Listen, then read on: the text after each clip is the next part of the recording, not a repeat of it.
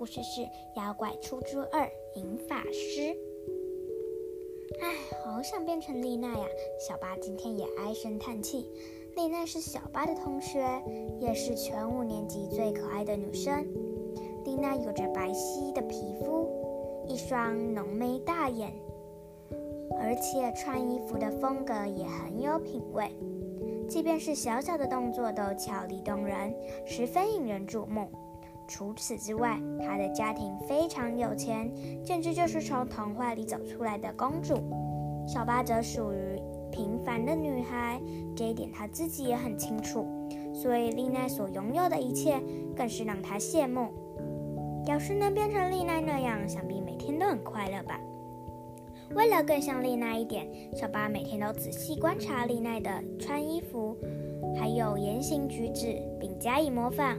可是任凭他再怎么努力学习，总觉得哪里不对。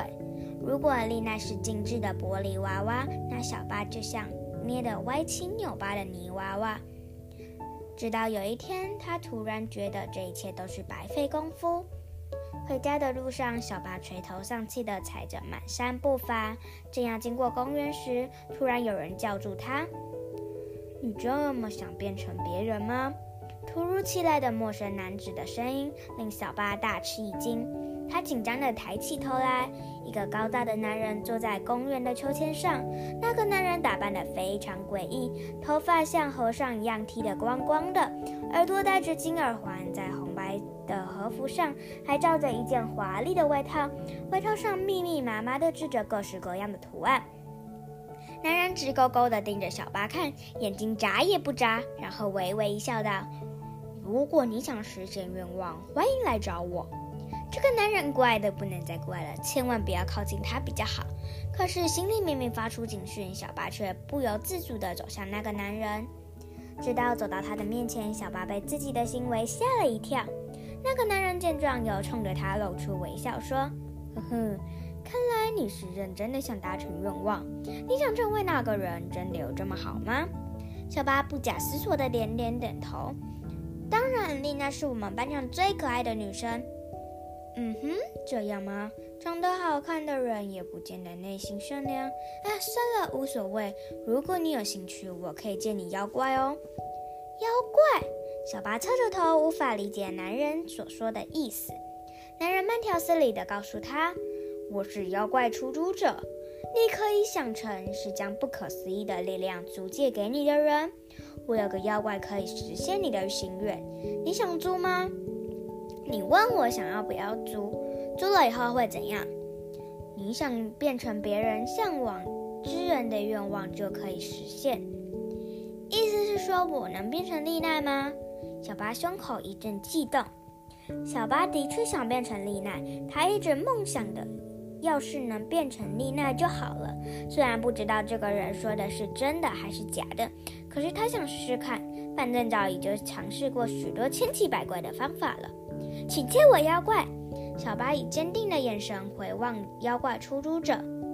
好啊，不过我要特别提醒你，这只妖怪只能复制一个人，千万不要中途又想变成别人。你能遵守约定吗？可以，这个条件太简单了，因为小巴内心只崇拜着丽娜，眼中根本看不见其他人。好，来握手打契约吧。妖怪出租者伸出手，他的手很大，骨骼分明，但指尖竟然擦了颜色鲜亮的指甲油，还挺好看的。小巴一边在心里打量着妖怪出租者的浮夸装扮，一边握住对方的手。那一刹间，风停了，周围变得静悄悄，太阳躲在云后面，天色顿时有些昏暗。在这样的情况下，妖怪出租者的外套好像稍微动了一下。定睛一看，外套的花纹及图案全都是从未见过、奇形怪状、令人觉得有点恐怖的生物。正想要更仔细一点观察的时候，掌心传来一阵触痛。小巴大惊失色地收回手：“你对我做了什么？做了什么？把银法师借给你啊！你可以自己看你的手心，现在应该还看得到。”小巴听后，急忙将手心摊开，似乎有一层薄薄的图案从掌心浮出，看起来像是一块黑斑，可是又有两颗眼珠子。小巴还搞不清楚状况，图案就已经变淡，然后消失不见。刚才那是，那是银法师，他已经进入你的体内。接下来，哼哼哼，银法师会帮你搞定一切的，请拭目以待。说完，妖怪出租者就从抽签上跳下来，迈着大步离开。小巴呆呆地在秋千旁站了一会儿，好不容易才回神。他不确定刚刚发生了什么事，感觉就像是做了一场莫名其妙的梦。想不透的小巴耸耸肩，继续踏上回家的路途。第二天，小巴一到学校就不迭地寻找着丽奈的身影。找到了，丽娜正在和男同学有说有笑。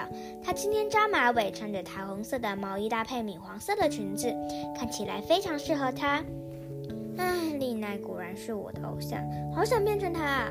就在小巴又在心里这么想的时候，算命，耳边传来奇怪的回音声，然后怪事就发生了。小巴明明一动也没动，脚下的影子却突然延伸了出去。影子继续往前延伸，一直延伸到丽奈旁边，还把抓住丽奈的影子。只见丽奈的影子被小巴的影子奇怪的撕成了碎片，完全吞噬景台。后来，影子仿佛又什么事也没有发生过，静静地回到小巴脚边。刚才发生的一切让小巴看得目瞪口呆，完全搞不清楚发生了什么事。刚才那是什么事？发生了什么？今天的故事就到这边结束。那我们下次再来看看小巴到底发生了什么事吧。那我们下次再见喽，拜拜。